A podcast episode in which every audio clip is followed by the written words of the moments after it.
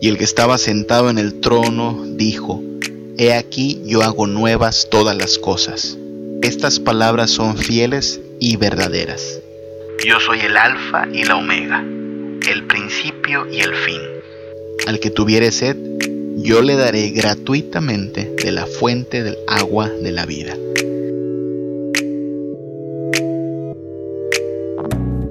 Nos desanimemos ni dudemos del amor de Dios cuando somos reprendidos. Hasta que Cristo vuelva, cada oveja del rebaño de Cristo requiere de la corrección, de la amonestación y la disciplina del gran pastor, a fin de que todo el rebaño sea preservado en santidad. El que venciere heredará todas las cosas y yo seré su Dios y él será mi hijo. Pero los cobardes e incrédulos, los abominables y homicidas, los fornicarios y hechiceros, los idólatras y todos los mentirosos tendrán su parte en el lago que arde con fuego y azufre, que es la muerte segunda. Es la iglesia y solo la iglesia la que podrá heredar los cielos nuevos y la tierra nueva. No la iglesia nominal, hay que aclarar, no los que se dicen ser cristianos. Porque recuerda que no todo el que dice Señor, Señor es quien entra en el reino de los cielos, sino el que hace la voluntad del Padre. Por tanto, no son los cabritos, sino las verdaderas ovejas, quienes gozarán de la dicha del paraíso eterno. No es la cizaña, sino el trigo, lo que tiene lugar reservado en la gloria venidera. La pregunta, mis hermanos, es si somos esa iglesia, si seremos de ese rebaño y si vamos camino a Sión. El que venciere heredará todas las cosas y yo seré su Dios y él será mi hijo.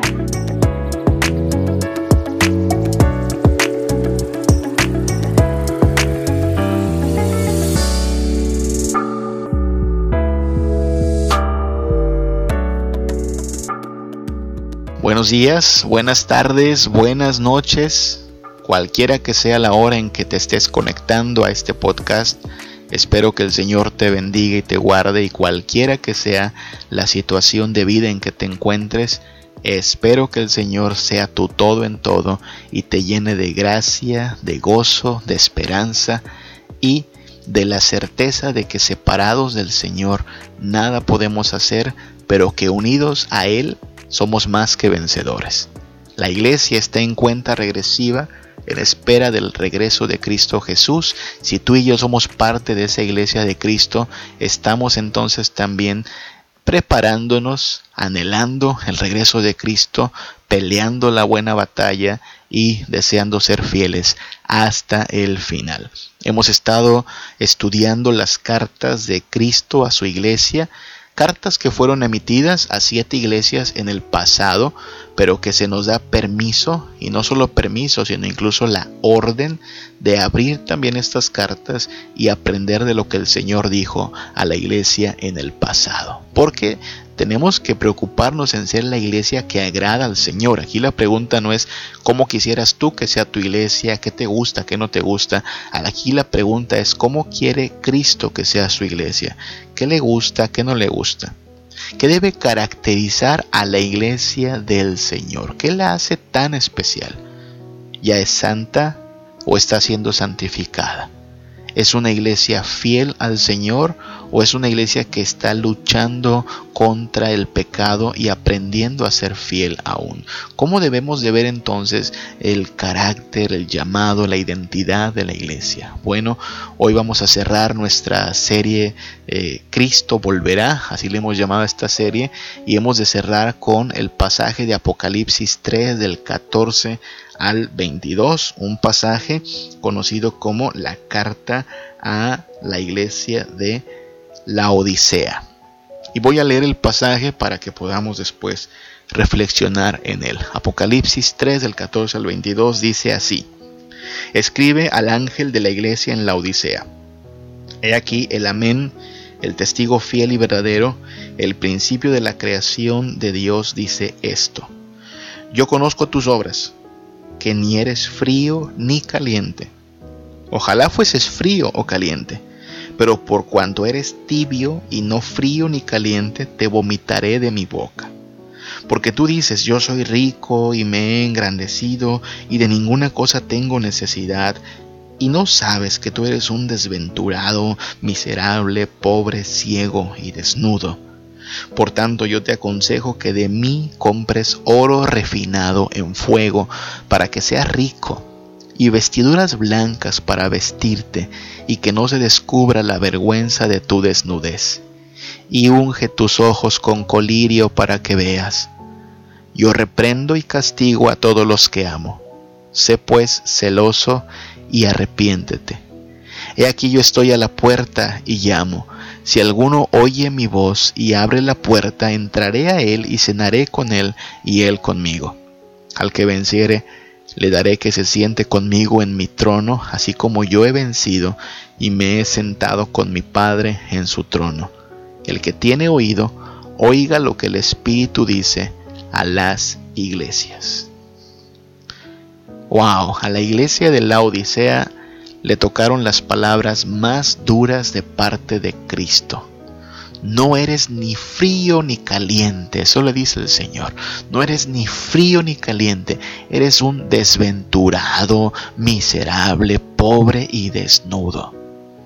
Mira, si tú y yo queremos escapar de una reprensión similar, imagínate que el Señor llegue y nos dice eso, sabes, no eres ni frío ni caliente, eres un desventurado, miserable, pobre y desnudo wow, no queremos que nos dirija esas palabras el Señor. Bueno, si queremos escapar de una reprensión similar, tenemos que atender muy bien a las palabras de Cristo y proceder en obediencia, diligencia y fidelidad a su voluntad. La iglesia tiene que cumplir con la voluntad del Señor, tiene que cumplir con lo que Dios espera de ella. ¿Cómo es entonces la iglesia de Cristo? ¿Qué clase de iglesia estamos llamados a ser? Bueno, hablemos brevemente de las características que debe cumplir la iglesia del Señor para ser reconocida como fiel, como digna por parte de nuestro gran pastor que es Jesucristo. Primero que nada, la iglesia tiene que ser útil al reino de Dios. La iglesia tiene que ser útil al reino de Dios. La reprensión del versículo 15 de Apocalipsis 3 muchas veces es malentendida, ¿sabes? ¿Qué quiere Dios que seamos entonces? ¿O fríos o calientes? Porque esa es la reprensión, ¿no? No eres ni frío ni caliente, sino tibio. Y entonces la pregunta que debiera surgir es, ¿quiere Dios que seamos fríos o calientes? ¿Tú qué piensas? Porque la idea de algo frío aquí suena a una fe falsa, anómala, decadente y por consecuencia se piensa que el cristiano no tiene que ser frío y entonces tiene que ser lo opuesto, caliente como si lo caliente fuera una alusión al vigor y a la permanencia de la fe. Pero mira que el Señor aquí mismo expresa, ojalá fueses frío o caliente, es decir, como si ambas opciones fueran posibles y aceptables para Él. De hecho, lo que Jesús está aquí diciendo que abomina es la tibieza. Entendemos entonces que una iglesia que sea fría y otra que sea caliente, pues complacen igualmente a Dios. Dios esperaría que su iglesia sea fría o caliente, porque entonces tendría cierta utilidad. Recordemos, hermanos, que en la antigüedad, en una época sin neveras ni enfriadores, el agua fría era un elemento muy, muy apreciado. Con el agua fría se puede calmar la sed, con ella se pueden mantener ciertos alimentos frescos. Y asimismo, el agua caliente, por otro lado, requiere de herramientas y materiales para su calentamiento. Necesitas leña, necesitas carbón, necesitas fuego. Y con el agua caliente también se pueden hacer otras cosas. Se pueden preparar alimentos, mezclar medicinas, brindar tratamientos médicos. Es decir, tanto el agua fría como el agua caliente tienen propiedades valiosas y utilidades diversas. ¿Qué me dices del agua tibia? No, esa no sirve. El agua tibia eh, no sirve de mucho no es lo suficientemente fresca como para saciar al sediento, ni lo suficientemente caliente como para preparar una sopa para el hambriento. Así es que estas dos analogías resumen lo que Jesús ofrece en su reino. Agua para el sediento, saciedad para el hambriento, al menos en Isaías 55, 1 al 2, el Señor llama a todos los sedientos y a todos los hambrientos. ¿Tienes sed? Toma un vaso de agua fría. ¿Tienes hambre? Ahorita con agüita caliente preparamos una sopa. La iglesia entonces debe ser útil para la extensión del reino, para la proclamación del Evangelio de Cristo. Si no es ni fría ni caliente, entonces se vuelve inútil porque el agua tibia no sirve para nada, la tibieza no genera ningún beneficio. Por lo tanto, el Señor eh, llama a su iglesia a ser de utilidad en su reino. Su iglesia debe ser fría, su iglesia debe ser caliente, pero la tibieza no es una opción. Eso es un llamado para ti y para mí. Tenemos que ser útiles en el reino de Dios. Tenemos que ser gente al servicio de Cristo. La iglesia de la Odisea no era ni lo uno ni lo otro. No era ni fría ni caliente, sino tibia, inútil. Así es que la iglesia debe ser útil en el reino de Dios. Algo más, y es que la iglesia debe ser rica en capital eterno. La iglesia debe ser rica en capital eterno. Parte del problema en que se encontraba la iglesia de la Odisea radicaba en su visión distorsionada de las cosas. Según el versículo 17, se veía a sí misma esta iglesia y lo que veía era una iglesia rica, capaz de valerse por sí misma, autosustentable diríamos, y sin embargo la evaluación de Cristo era totalmente opuesta qué rica ni qué nada, eres pobre y miserable. Esa era la condición verdadera de esta iglesia. Pero no alcanzaban a verlo a causa de su ceguera espiritual. Ahora bien, la iglesia debe ser entonces próspera o modesta. La iglesia a la cual pertenecemos nosotros mismos debe ser una iglesia próspera o modesta. Debe aspirar a la riqueza o a la miseria. Bueno, el versículo 18 de aquí de Apocalipsis 3 nos dice que Dios ofrece oro refinado en fuego, es decir, oro de la mejor calidad. Nuestro Señor no tiene nada en contra de que su iglesia sea rica. De hecho, el Señor muchas veces le provee de riqueza.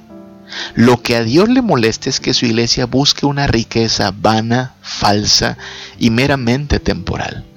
La iglesia es rica, sí, abundantemente, pero el capital de su riqueza no está fundado en la gloria pasajera ni en los deleites vanos, sino en las dichosas bendiciones y misericordias reservadas para toda la eternidad por parte de Cristo. No nos conformemos con menos que eso, hermanos. No nos conformemos con lo temporal y lo vano. No caigamos en el error de pensar que si una iglesia tiene grandes recursos, grandes instalaciones, gran potencial en este mundo, solo por eso es una iglesia fuerte. El Señor nos llama a medir nuestra riqueza en términos eternos, en términos verdaderos. La iglesia es rica, sí, pero en capital eterno. Mientras estemos acá, bueno, disfrutemos los bienes que el Señor nos da, pero el oro refinado, el oro de gran calidad, ese solo lo está ofreciendo Cristo Jesús. La iglesia debe buscar esa clase de riquezas. La iglesia debe también recibir corrección para santidad. Esa es la iglesia que el Señor está moldeando. Una iglesia que es útil en su reino, una iglesia que busca una riqueza eterna una iglesia que recibe corrección para santidad. Luego de leer las palabras tan directas y quizá duras, que Jesús ha expresado no solo a la Odisea, sino en realidad a las demás iglesias de Apocalipsis, uno podría preguntar, ¿son estas palabras de amor? O sea, un Dios que dice las cosas tan directas, tan así, eh, sin rodeos, ¿realmente son palabras de amor? ¿Realmente puede la iglesia experimentar el amor de su Señor con palabras tan duras? Y es que mira, un problema de nuestra cultura es la hipersensibilidad a la verdad. Hoy en nombre de la inclusión, de la tolerancia y del amor se callan las verdades, se suavizan los adjetivos, se evitan los diagnósticos con tal de que la gente no se sienta mal. Pero Cristo no está interesado principalmente en que sus hijos se sientan bien, sino en que sus hijos vivan bien. Y muchas veces para que su pueblo se conduzca por la senda del bien, de la justicia y la verdad, es necesario que nos hable con palabras de reprensión, con palabras de corrección. Pero esto sigue siendo amor, claro que sí. Las palabras dichas con dureza, con firmeza, pero que nos dicen la verdad, que lo que hacen es demostrar que hay muchas cosas en nosotros que deben cambiar, que ponen en evidencia nuestras graves, graves deficiencias, siguen siendo palabras de amor, nos las está diciendo aquel que estuvo dispuesto a morir por nosotros. Y en el versículo 19 de aquí de Apocalipsis 3, el Señor nos aclara, yo reprendo y castigo a todos los que amo wow, el Señor reprende y castiga a todos los que Él ama. Así es que no nos desanimemos ni dudemos del amor de Dios cuando somos reprendidos. En realidad, mira, hasta que Cristo vuelva, cada oveja del rebaño de Cristo requiere de la corrección, de la amonestación y la disciplina del gran pastor, a fin de que todo el rebaño sea preservado en santidad. El Señor quiere mantener a cada una de sus ovejas a salvo y en santidad. Y para eso, más de una vez nos va a tener que reprender, nos va a castigar, nos va a disciplinar. Pero siempre, siempre lo hace con amor, lo hace por nuestro bien. La iglesia entonces está llamada incluso a saberse afortunada si este buen pastor le reprende, le exhorta y le amonesta. Todo es con el propósito de que siga siendo santa. Esta iglesia entonces pone su mirada no en la riqueza temporal, sino en la eterna. Esta iglesia quiere ser útil en el reino de Dios. Esta iglesia, la iglesia de Cristo, recibe la corrección del Señor porque sabe que le anima a la santidad. Esta iglesia disfruta comunión con Cristo. Esa es una característica más. La iglesia disfruta comunión con Cristo. El versículo 20 de este capítulo ha sido uno de los textos más sacados de contexto a lo largo de la historia. Ha sido utilizado por muchos para hacer una invitación evangelística con la idea de que Cristo está tocando a la puerta del corazón del pecador, pidiendo que se le abra para poder entrar y llenar de salvación y dicha la vida de aquel que le acepta. Bueno, es un hecho que debemos proclamar el Evangelio y que Cristo vino a llamar a los pecadores al arrepentimiento. Pero en este versículo lo que tenemos es en realidad a Cristo llamando a su iglesia. No a incrédulos, sino a su iglesia, miembros de su iglesia a una comunión cercana y familiar. Lo que Cristo ofrece es una comunión a nivel de familia, una cena. Cuando dice entraré y cenaré, está ofreciendo una clase de intimidad nivel familiar. Recordemos que la cena era el momento más íntimo en el antiguo hogar judío. Así es que lo que le sigue es una charla amena y luego irse a dormir. Y generalmente en aquella cultura, cuando tú invitabas a alguien a cenar, también lo invitabas a quedarse a dormir, porque no le vas a mandar así a oscuras a su casa. No, era tanta la comunión que la persona invitada a cenar podía quedarse a dormir. Solo los creyentes en Jesús tienen tal privilegio de ser hijos de Dios, de tener un lugar en su mesa, de poder llamar a aquel gran yo soy, papi, Abba Padre, y disfrutar todo el cariño, la ternura y cuidado del Padre Celestial. De lo que está hablando Apocalipsis cuando dice que el Señor toca la puerta, llama y si le abrimos, Él entra y cena con nosotros, es de intimidad con su iglesia. Él quiere que su iglesia disfrute de su presencia, disfrute de la comunión con Él. Y vaya que la iglesia lo hace. La verdadera iglesia del Señor disfruta de la comunión con Cristo. La comunión con Cristo no es algo que tenemos domingo a domingo, ni en ciertos momentos de nuestra vida, es algo de lo cual podemos disfrutar a cada instante y que quisiéramos disfrutar cada vez con mayor intimidad e intensidad. Es en esta comunión en la cual somos llenos, saciados y llenos de la plenitud del gozo que el Señor prometió para aquellos que creen en su Hijo Jesucristo. La iglesia esta iglesia del Señor está llamada a mantenerse firme en servicio al reino de Dios. Está llamada a basar su riqueza en lo eterno y no en lo temporal. Está llamada a la santidad y cuando no se mantiene en santidad va a recibir disciplina, corrección, amonestación de un Dios que la ama y que quiere librarle de el juicio y que quiere salvarle eternamente y esta iglesia disfruta de comunión con su pastor, con su esposo, que es otra analogía que utiliza Apocalipsis para referirse a la iglesia. La iglesia es la esposa del Cordero y el Cordero está preparando una boda y una fiesta eterna. La iglesia entonces, esta iglesia fiel, verdadera, sumisa, sierva, será bienvenida en el reino de los cielos. Esa es la gran promesa que tenemos del Señor la iglesia será bienvenida en el reino de los cielos. El versículo 21 cierra con una gran promesa. Los fieles, los vencedores, reinarán con Cristo.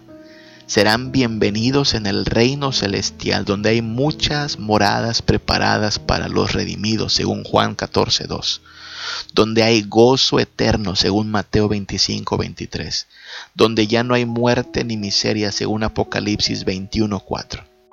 Es la iglesia y solo la iglesia la que podrá heredar los cielos nuevos y la tierra nueva. No la iglesia nominal, hay que aclarar, no los que se dicen ser cristianos, porque recuerda que no todo el que dice Señor, Señor es quien entra en el reino de los cielos, sino el que hace la voluntad del Padre. Por tanto, no son los cabritos, sino las verdaderas ovejas, quienes gozarán de la dicha del paraíso eterno. No es la cizaña, sino el trigo, lo que tiene lugar reservado en la gloria venidera. La pregunta, mis hermanos, es si somos esa iglesia, si seremos de ese rebaño y si vamos camino a Sión. El Señor está cerca y Él viene por una iglesia santa, por una iglesia obediente, por una iglesia que le ama por encima de todas las cosas, por una iglesia que confía solo en Cristo Jesús, por una iglesia firme, fiel hasta la muerte.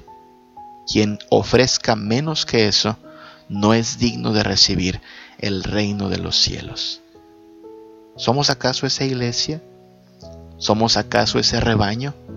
Quiera Dios que en cuenta regresiva al retorno de Cristo nos arrepintamos de todo aquello que tenemos que desechar de nuestra vida, nos armemos de diligencia y de valor para aferrarnos de Cristo contra la corriente del mundo y contra toda adversidad, y nos mantengamos firmes, confiando en aquel que dio su vida para salvar un rebaño con su sangre.